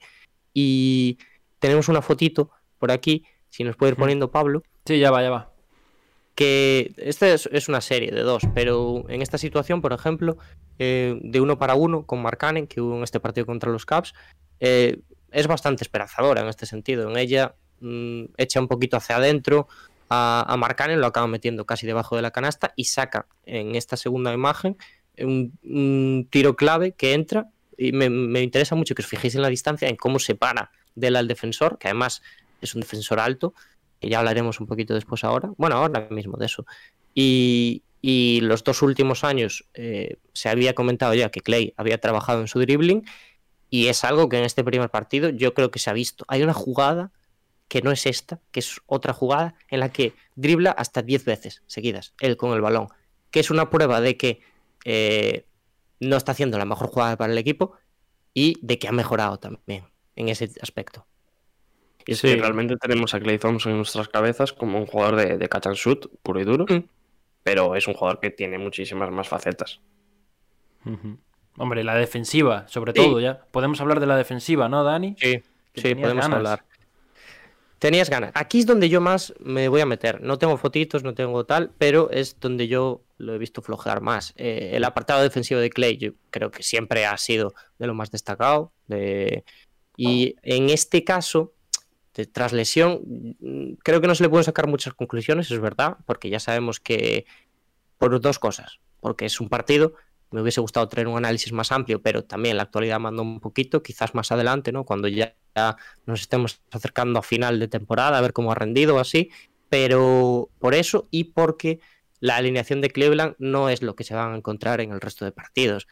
Eh, lo trajimos aquí también el equipo de Cleveland, cómo juegan, ya si os acordáis. Eh, tres hombres grandes, que no es normal en el resto de la liga. Y mm, por lo que muchas veces Clay ha tenido, ha, cubrido, ha cubierto, perdón, a Marcanen normalmente, pero ha tenido que cambiar con Mobley a veces, ¿no? Y pese, yo creo, a que ha estado bien haciendo ese trabajo más de contención, le ha costado un poquito más eh, el, el esfuerzo de cerrar espacios. Ya. por carrera, principalmente. Yo lo he visto un poquito desubicado y ahí es donde yo digo también que le falta un poquito de ritmo. Yo estoy de acuerdo. Para mí le falta algo de ritmo defensivo. Y... Pero bueno, lo cogerá con, con el paso de las semanas, con, con el paso de Sí. los partidos. Porque sabemos que Clay Thompson es un jugador que en defensa siempre aporta. Y eso viene, viene dado con, con las semanas. Y poquito más. Yo creo que en defensa tampoco ha estado tan mal. Es un partido.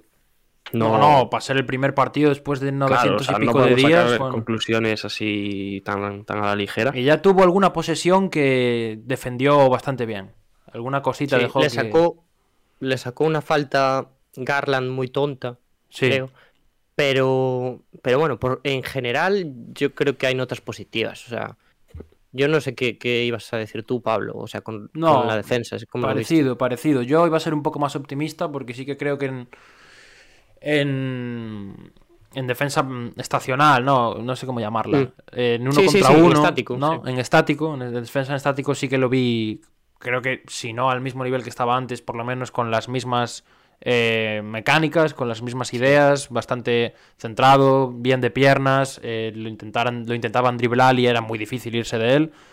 Y yo creo que con el paso de los partidos era una de las dudas que teníamos, ¿no? Si sería capaz de recuperar el nivel defensivo que tenía antes. A mí la- el partido del otro día me tranquilizó un poco en que yo creo que puede recuperarlo perfectamente. Le va a costar eh, las ayudas y sobre todo lo- los cambios defensivos, pero yo no creo que con el paso de los partidos va, va a ser fácil. Sabemos que Clay es un jugador que, que en defensa siempre aporta. O sea que Yo, yo elevaría la apuesta, ¿eh? O sea, yo por lo que he visto en este partido, a pesar de que me parece muy precipitado, yo creo que Clay va a mantener el nivel general, ¿eh? De lo que habíamos visto Sí, en sí, prelesión. sí. Hombre, sea, es un poco atrevido decirlo eso, con un solo No. partido de prueba, con el partido en el que él viene con ganas de demostrar y de lucirse, ¿no? Y, y una vez que lo veamos ya en, bueno, en una serie donde podamos opinar, también una serie de playoffs o en el resto de temporada, ya ahí va.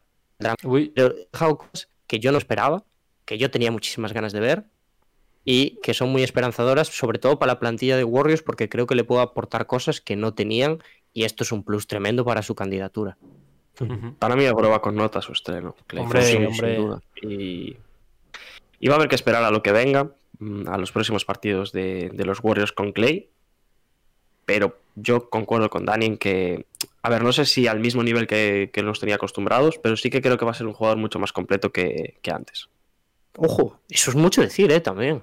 Yo creo que este tiempo fuera mm, le ha valido para, para aprender, para estudiar, porque realmente si no juegas, pues acabas estudiando el, el baloncesto.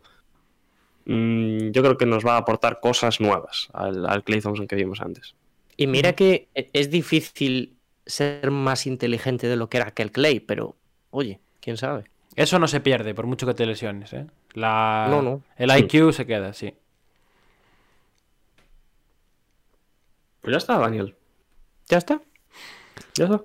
Hasta aquí, hasta aquí. Bien, me gusta la variedad. Que hoy nos traigas un jugador que... Bueno, ya tendrás tus Sí, ideas esto- en tu cabeza, ¿no? Esto me gustaría hacerlo más, ¿eh? Esto de centrarme más en un jugador, la verdad. Además creo que a partir de ahora va a dar más juego, ¿no? Porque ya hemos visto los Sí. equipos, ya estamos un poquito cansados de sus dinámicas.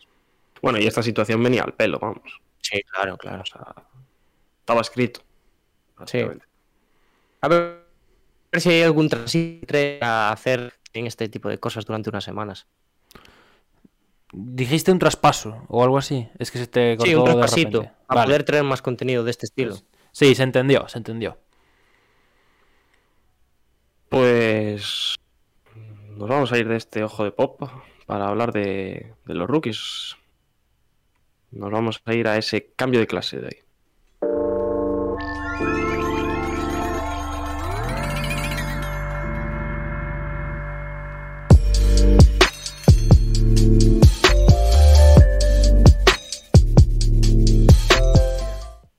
Buen cambio de clase esta semana, ¿eh, chavales? La verdad. Yo estoy orgulloso. Yo no sé qué acabo de hacer, pero lo acabo de liar. No te preocupes. Ya está el... Bueno, no sé... Te escuchamos y te vemos, Diego, eso seguro, ¿eh? Vale, mejor, ¿Qué- vale. qué me cargué, creo que todo. O sea, Se todo lo que tenía todo. lo cerré. Menos, menos lo que es para ver y para escuchar, el resto se lo cargo. Sí. Gracias a Dios. Importante eso. ¿eh? Digo que esta semana estamos contentos con el cambio de clase porque tenemos variedad. Que no tenemos que tirar siempre los mismos. Que tampoco molesta, ¿no? Sí, pero es un poco monótono. A mí me cansa elogiar a Evan Mobley todas las semanas. ¿Sabes? O Yo decir- podría, podría pasarme toda la semana elogiándolo. Bueno, ya, pero hombre, también queremos traer un poquito de variedad, que la gente nos aburra aquí. Eh, Sí, sí, desde luego. ¿quién, quiere, ¿Quién quiere empezar con los tres nombres que traemos? Yo ya lo tengo todo abierto. Así que, Vale, ¿quieres empezar tú o, o no? como queráis. Bueno, venga, empiezo yo, empiezo yo. Eh, voy a empezar hablando, ojo, de un rookie de 28 años, ¿eh? Voy a empezar hablando de, de Kiefer Sykes, el base de los, de los Pacers, que la verdad es que esta semana ha sorprendido bastante también, pues por tema de lesiones y bajas ha podido eh, ganar en la rotación. Se ha ganado un contrato garantizado, two-way, por cierto, esta semana.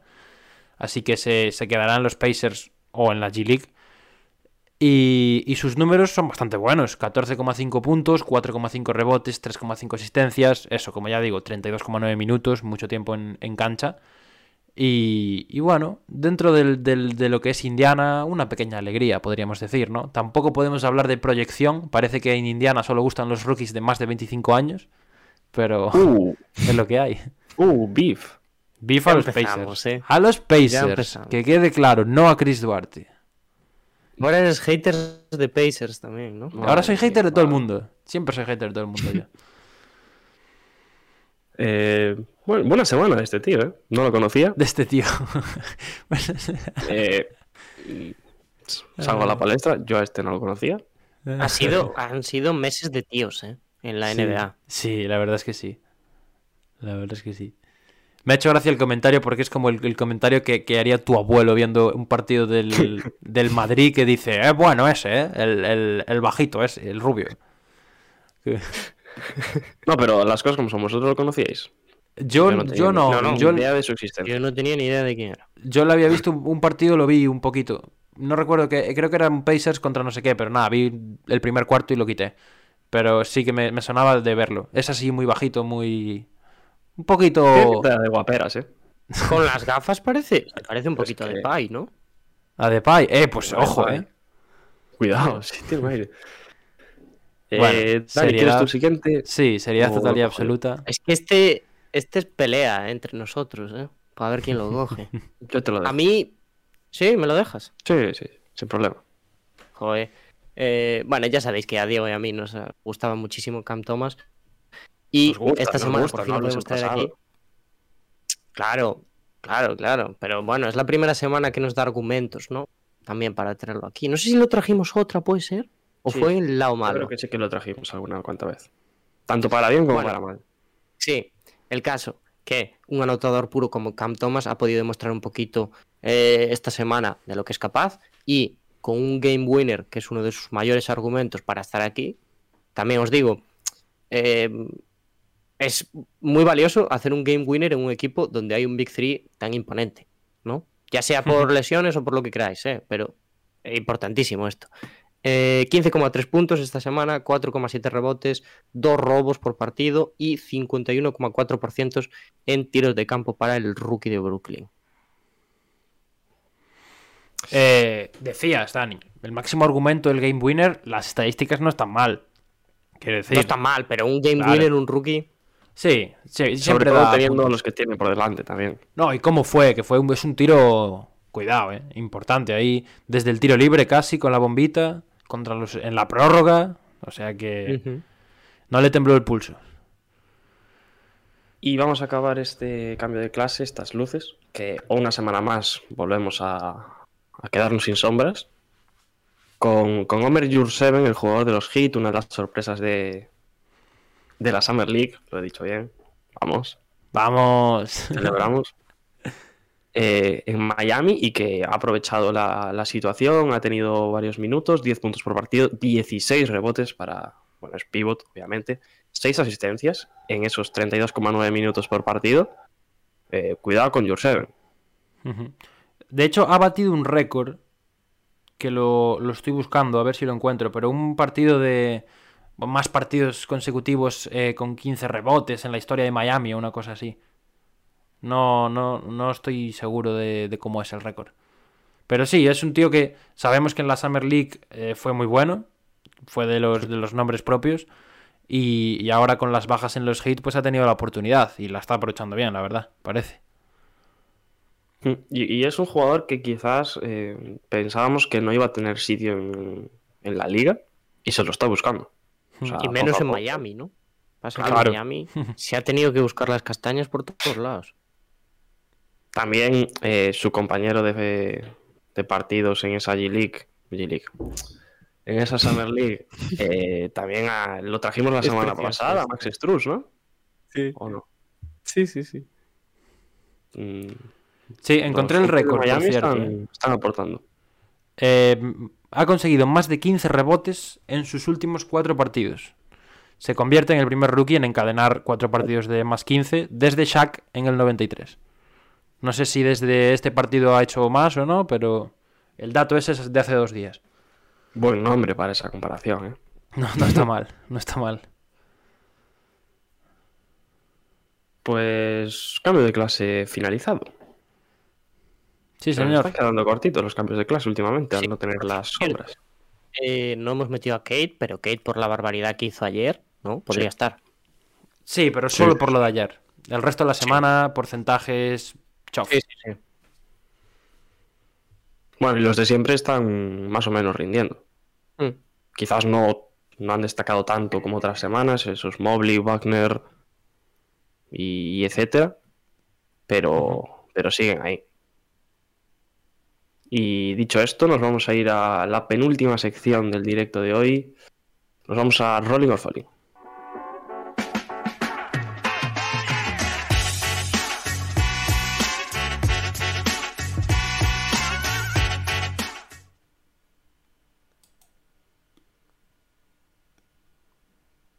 Pues empezamos el Rolling or Falling de hoy. Y como siempre empezamos por ese Rolling. En pantalla lo estaréis viendo ya. Empezamos con los Raptors, que lo mencionábamos antes un poco de pasada, pero los Raptors, eh, con ese Fred Van a la cabeza que la liga eligió como, como mejor jugador de la semana en el este, llevan ya seis victorias seguidas en. Bueno, seis victorias seguidas. Eh, los Raptors están quizás encontrando ese, ese nivel que aportaron al principio de temporada, habían tenido un bajón en los, en los últimos meses y están empezando a picar para arriba, volviendo a subir posiciones en, en la lista, en la clasificación del este.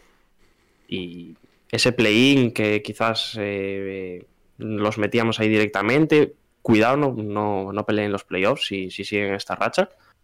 Uno, unos Raptors que para mí solo tienen noticias positivas. Sabemos que es un equipo que este año no está dando pelea, pero de cara a lo importante no creo que que dé mucha, pero es un equipo a tener muy en cuenta de cara al futuro, que juntando piezas que les van a venir muy bien. Ese Pascal que parecía que iba a salir el año pasado, al final no, los Warriors de por medio, tal.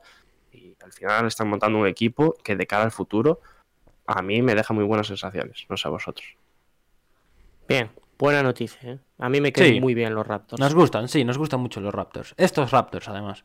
Sí, También. porque realmente a mí me gustan estos Raptors, no los Raptors como franquicia, que también simpatizo un poco con ellos, pero estos Raptors por cómo están montando el equipo, por Sí. la- el tipo de jugadores.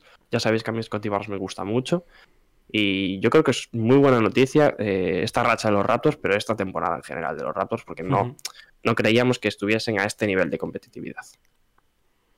Y luego tenemos al equipo que, que es la sorpresa del año, para mí, junto, junto quizás con Cleveland, que son los Memphis Grizzlies, eh, otro equipo que está en una racha positiva de varios partidos, creo que llegan ya a nueve, corregirme si me equivoco, pero creo que son nueve los partidos Sí, que los Memphis. Grizzlies llevan seguidos, con ya a la cabeza, que, que están haciendo auténticas monstruosidades. El tapón del otro día es increíble de Yamorán, pero lo que decía Pablo antes, en, en Memphis todos aportan. Eh, Jackson, que parece ya que es nuestro amigo, nuestro colega Jaren Jackson, mm, quizás el que está dejando un poco más a desear de todos, aparte de que ha tenido alguna que otra buena semana, pero los Grizzlies son un equipo, hay química entre ellos, es un proyecto eh, a medio plazo, vamos a decir ya, que se está formando un equipo para mí que puede pelear por el anillo en los próximos años. Todavía es muy pronto para hablar de ello, pero los Grizzlies sí que dejan muy, pero que muy buenas noticias. Sí. Memphis cogió sitio aquí y complicado que lo saquen. ¿eh? Ya. Y esos playoffs eh, que ya apuntan prácticamente para ir directos. Sí, sí.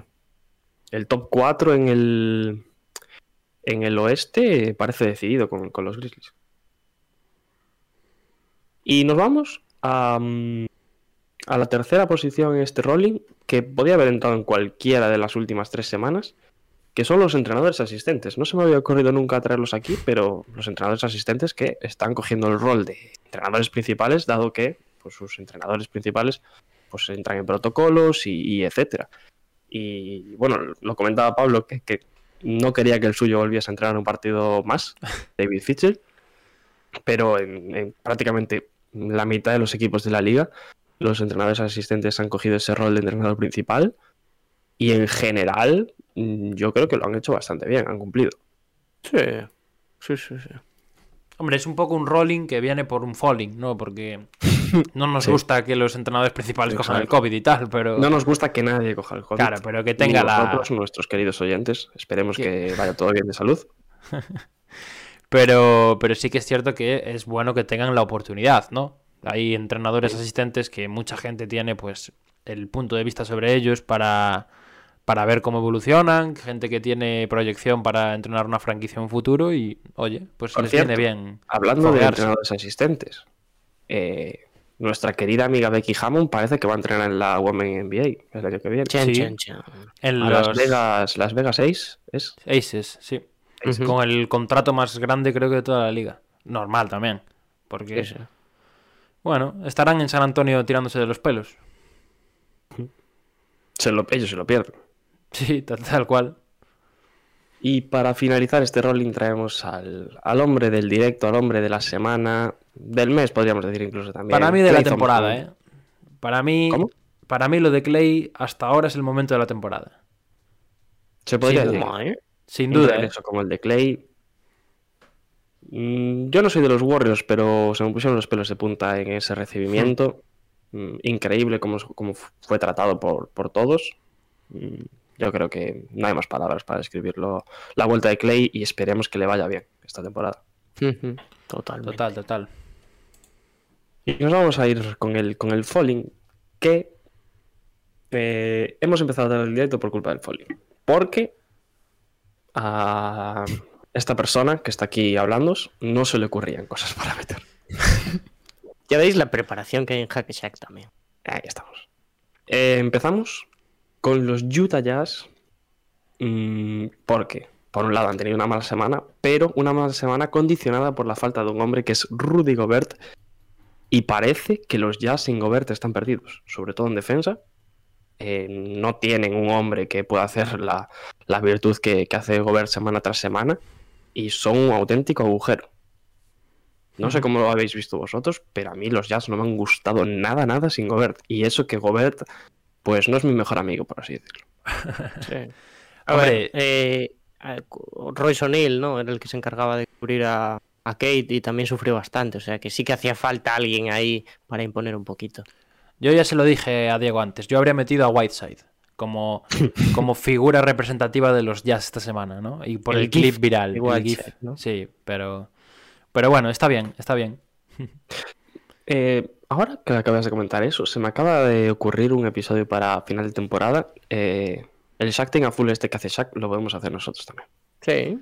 Además Podemos- le podríamos llamar Shack Team a full porque van el nombre. Claro, po- podríamos también meter una categoría en los Shakis que sea al clip del año. También, también. Podría ser. Pero no creo que nadie quiera recoger ese premio, ¿no? Bueno, pero el de Shacking a... Bueno, mira, cuando van a recoger el del Shacking a full están más contentos que si hubieran recibido el MVP. Ya, pero porque se lo, da, eh, se lo da a Shaq. No pero se lo nosotros da llamamos a Daniel Shaq. Cortiñas. Tenemos línea directa. No te Eh. preocupes. Respétate un poco, Dani. No te, no te preocupes. Que eres Daniel Cortiñas con mayúsculas. Cabeza arriba, Qué bonito. princesa, que se te cae la corona. Bueno, seguimos. Vamos con los Nets.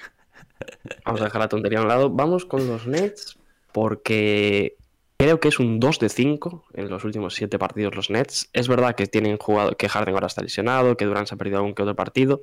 Eh, por medio de la vuelta de Kyrie Irving. No sé cómo lo habéis visto vosotros a Kyrie. Bueno, sí, poco. Eh, Yo, ese- sinceramente, mejor de lo que me esperaba. Nah, yo le esperaba bien, supongo. Hombre, yo entendía que est- había estado entrenando estos meses, ¿no? Que no se iba a sentar a. No, que no se iba a hacer un Sion, ¿no? Pero. Pero la verdad es que. ¿Por qué siempre tiene que salir el nombre? de Siempre sale. Es increíble. Es como el easter Es egg. el- sí. Además, en, en esta sección. O sea, Bueno, porque, porque no- lo echamos de menos en el Falling a, a Sion, Diego. También podríamos haber metido a Sion, ¿eh? Que ha salido el- el- la noticia de que está en Portland recuperándose. ¿No, vamos, te, lo vamos a pichar. ¿No te ilusiona fichar a Sion? No. O a lo que queda de Sion. Para nada. Zion Williamson no sé si se volverá a convertir en un jugador de baloncesto. Bueno, por favor, dejemos de pegarle. Diego, Diego hace un minuto. Oye, no saquéis siempre a Sion. Diego ahora. eh, No, ya que lo sacas, no sé si volverá a ser jugador de baloncesto. O sea, en realidad la gente se escucha nuestros episodios para ver en qué momento decimos a Sí. Si es que todavía lo hacen. pues lo dicho, los Nets, que están pasando por un mal momento. Eh, también podemos meter en el saco a Patty Mills, que debería ser un parte del líder del equipo en este en esta situación. Mm, No está jugando al nivel que nos tenía acostumbrados en semanas anteriores. Y los Nets que han perdido la cabeza de serie. Vamos a continuar con, con una situación que mm, hay dos bandos diferenciados totalmente. Eh, Pablo, ya que estás, nada, nada. Glenn Consor. Glenn Consor es ese señor que está viendo en pantalla. No me acordaba del nombre, pido disculpas. Es el, bueno, el, el que retransmite los partidos de, de los Wizards y dejó una frase, pues, que no nos gusta a nadie escuchar. En referencia Desafortunada. Hmm. Sí, en referencia al padre de. bueno, Muy el padre y a Jalen, Jalen Green. No, Jalen Green, no, hombre. A Kevin Porter Jr. Ah, Kevin Porter Jr. Es que me los confundo, tío. Jaca se ha son, cancelado. Como son de los dos jugadores más importantes del equipo. A, a Kevin Porter Jr., eh, que no me acuerdo ahora exactamente la frase, Dani, tú la sabrás mejor. Dijo que, que Kevin Porter Jr., como su padre, apretó el gatillo en el momento indicado. Bueno, ya os imagináis por qué. Mm, Pues lo que probablemente hizo el padre. No, bueno, lo podemos comentar. No, no, probablemente no, lo hizo. Somos- El padre lo family- hizo. Somos family, somos family friendly.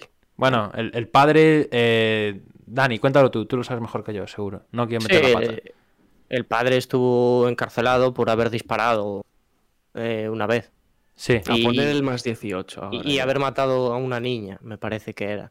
en fin. Y Eso sí que no lo sabía. ¿eh? sí, y entonces, pues eso, o sea, pasó un tiempo en prisión y era el padre de Kevin Porter Jr. Entonces, la frase, entendemos que no iba por eso, ¿no? Sí, es lo que ha dicho él, ¿no? porque eh, las, también era la salida fácil. Eh, era decir que hubo un Kevin Porter Jr. que jugó. No, un Kevin un- Porter. uy, un Kevin Porter, Sí. perdón, que jugó en los Bullets, ¿no? Y que hizo la relación como que era. Jugó en los 70, creo, sí. Hizo la relación con que era el padre. Yo. Bueno, Bueno, estuvo toda la noche buscando información. Sí. ¿no? Para- Yo me lo creo, ¿eh? Se- sería algo que. ya salió que- la gente a poner la excusa por Twitter. Yo creo que, que es algo que nos pasaría a nosotros. O sea, lo de. No lo de decirlo intencionadamente, lo de equivocarnos y cagarla monumental, de forma monumental, ¿sabes? Yo no sé si se lo inventó. Hombre, me cuesta creer que alguien tenga tan poca empatía, tan poca, eh, no sé, capacidad mental como para decir eso sin, o sea, sabiendo lo que ha pasado con el padre de Kevin Porter Jr., ¿no? Me cuesta creerlo. Bueno, y dices que nos pasaría a nosotros porque a nosotros nos ha pasado algo este fin de semana, Pablo, ¿no? Nada y por eso estamos en la última posición del, del Falling, Hackashack, como, Sí. como podcast. Nos es autocastigamos. que se nos ha olvidado subir el podcast el domingo. Es que es así No de simple.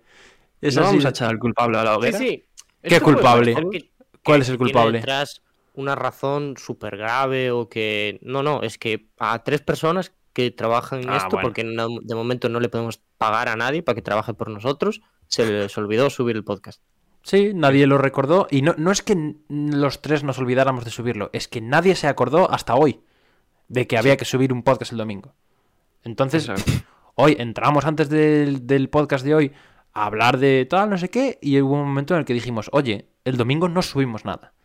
Y bueno, cosas Se que pasan. olvidar una hora, dos Aprovechamos. horas, subirlo a Twitter, pero eh, subir el podcast directamente, primera vez que nos pasa. Sí, aprovechamos para disculparnos, obviamente.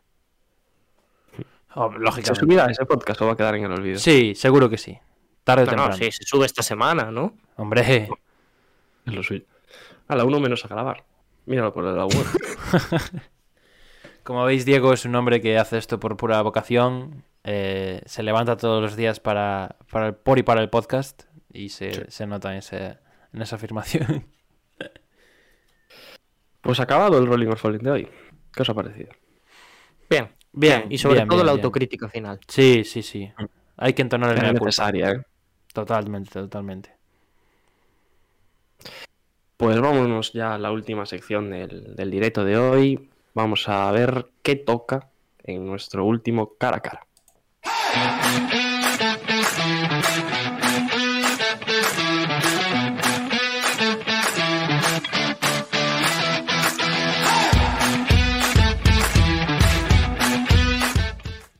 Pues vamos allá con, con ese cara a cara que ya estaréis viendo en pantalla. Mm, un jugador del que hemos hablado, del que Pablo nos ha hablado hoy, eh, será el protagonista, Anthony Simmons. Y Dani, creo que no te toca a ti hoy debatir. Correcto. Coméntanos qué tendremos, cuál será la posición que tendremos que coger, todo y, y qué será de lo que Eh. tengamos que defender. Bueno, para la gente que no esté familiarizada con el cara a cara, muy simple. Eh, dos posturas enfrentadas, una tendrá que defender la afirmación y otra tendrá que negarla eh, sin tener en cuenta su postura real. En este caso van a ser Diego y Pablo y la afirmación que traemos, teniendo en cuenta lo que ha pasado esta semana, que uno de los protagonistas ha sido ese jugador de Portland, Anthony Simon, será, o sea, la, la- la afirmación es que será una estrella de la liga. Yo os voy a decir ya que eh, si queréis, sorteamos directamente. Venga, dale, dale. Vale. ¿Sí? Vamos a ver. De, de- de una. Vamos a buscar un cara o cruz online. ¿Quién quiere cara y quién quiere cruz? Yo quiero cruz. Vale, el que salga antes va a favor. Vale, pues Diego a favor de esta afirmación, mira qué bonito. Y Pablo en contra Qué de ella. poético. Sí. Cuando estés, Diego, te doy minuto y medio. Mm, estoy. Vale, pues 3, 2, 1, dentro. Bueno, pues yo voy a defender que Anthony Simmons, el jugador de los Blazers, será una estrella de la liga en el futuro. Eh, mis argumentos se basan en que, bueno, sabemos que Anthony Simmons es un jugador que del año pasado a este ha crecido eh, bastante, notablemente. Es un jugador que, mm, sinceramente, opinión personal y realista, eh, la voy a dar ahora mismo, no creía que fuese un jugador que fuese a llegar a lo que es siquiera hoy en día. Yo creía que iba a ser un jugador que iba a pasar por la liga uno o dos años y se iba a ir. Imaginaos las expectativas que tenía yo en este jugador. Pero me ha dado con canto en los dientes, eh, me ha callado un poco la boca, eh, ha crecido mucho. Yo creo que es un jugador que todavía no ha llegado a su techo. eh, que esta semana Pablo lo comentaba haciendo olvidar a Lillard, una estrella de la liga.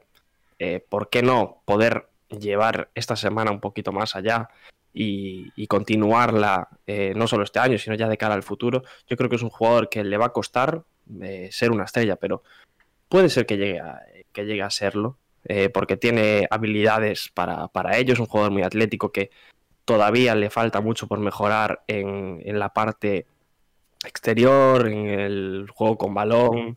Es un jugador que, que está mejorando también mucho, sobre todo en anotación desde fuera, desde el rango de 3, pero todavía tiene mucho margen de mejora.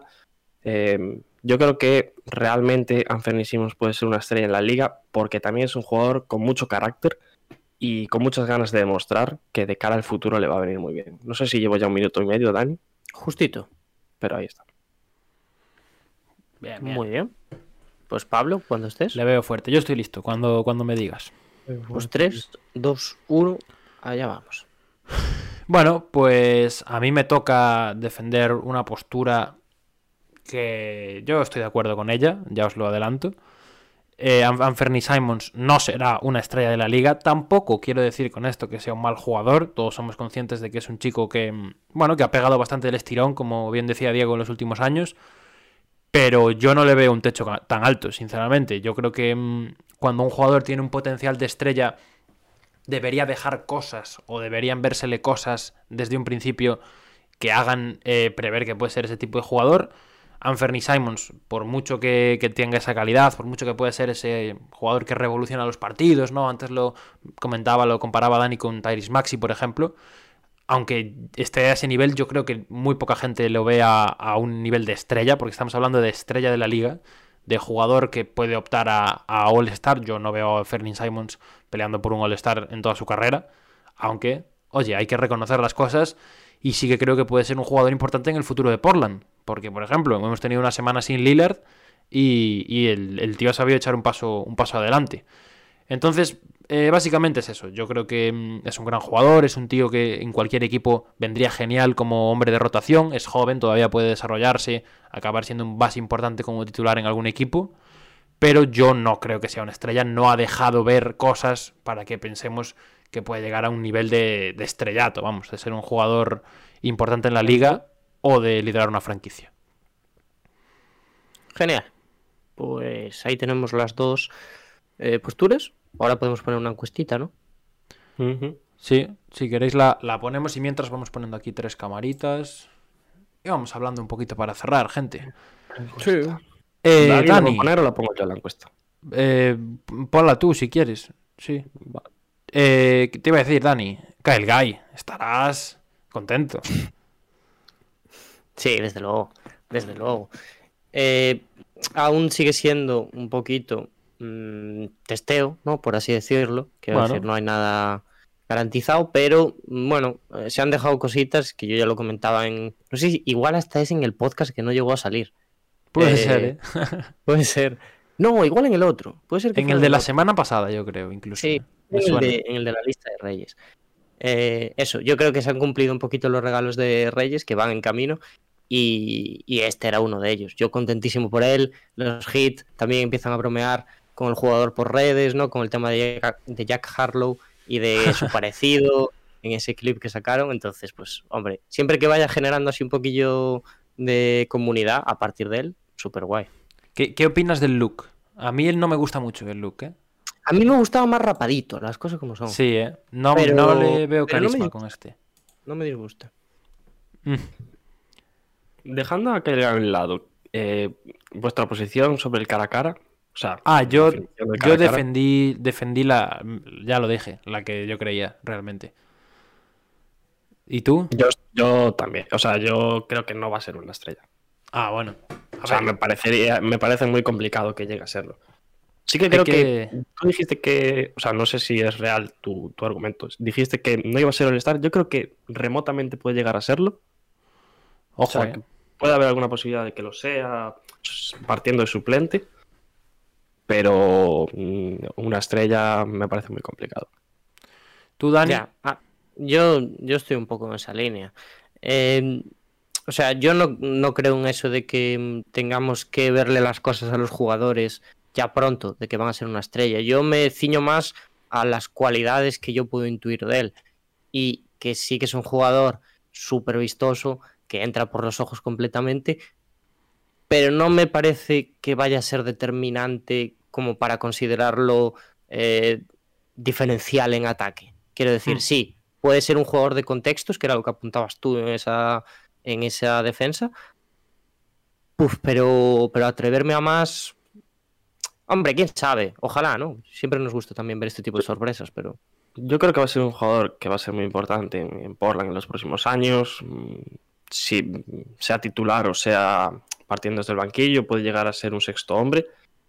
Pero de cara ya al futuro de verdad, yo creo que va a ser un jugador de esos que, que va a sonar. eh, so- o sea, va a tener un contrato mm, eh, bueno, normal, y va a sonar en esos tra- en traspasos continuamente. Va a ser de esos jugadores que, que, es- que siempre gusta tener en tu equipo que, que va a dar buen rendimiento casi siempre, pero de ahí a llegar a una estrella me parece complicadísimo. Bueno, la, la encuesta la ha ganado el podcast que no salió. O sea que una semana más eh, sigue ganando la tercera opción en Discordia. Aunque también estaba Clay, ¿eh? Cero votos para Clay. Está feo eso. está feo, está feo. Eh, bueno, chavales, pues por mi parte, poquito más. ¿Me, me despido ya? Sí. Sí. Venga, me despido. Pues nada, gente. eh, eso. En primer lugar, entonamos mea culpa por no subir el episodio que habíamos programado para el domingo pasado. Lo tendréis esta semana. eh, muy probablemente. Si no, nos olvidamos otra vez. Y eh, pues eso, poco más. Mandadnos suerteaciones para, para esos exámenes que empezamos dentro de poquito. Y nos vemos la semana que viene. Gracias por escuchar.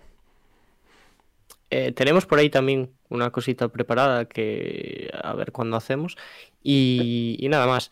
Que para la semana nos volvemos a ver fijo, fijo, fijo, fijo. Un martes, de eso sí que no nos olvidamos. Y, y hasta esa. Eh, pues antes de nada, ¿queréis hacer una raid o algo a alguien? Ah, sí, Ay, no sé. alguien- sí. No sé si tienes a alguien por ahí a quien. No, no, pregunto. Bueno, si lo Yo dices. no, no lo tengo abierto. Yo tampoco, por eso. Bueno, pues cerramos, ¿sí? no? es que no me apetece buscar, ¿eh? La verdad. bueno, venga, voy a buscar antes de, antes de cerrar. Vale. Pero podrías Y si no, despedir bueno, el podcast vale, antes de podrías haber despedido el podcast. Las Eh, como muchísimas son. gracias a todos por escucharnos. Eh, lo dicho, como siempre, nos vemos en la próxima. As we immediately have a hack-a-shack call. I don't believe it. Five seconds in. No, but but that was. but that's a joke. Yeah. Do it now for the dividends. I'll be on the path. I just gotta get it. Wait has ended after a half century. The Milwaukee Bucks are NBA champions once again. And this is his house. I am just on the journey. You know that I'm just going to say.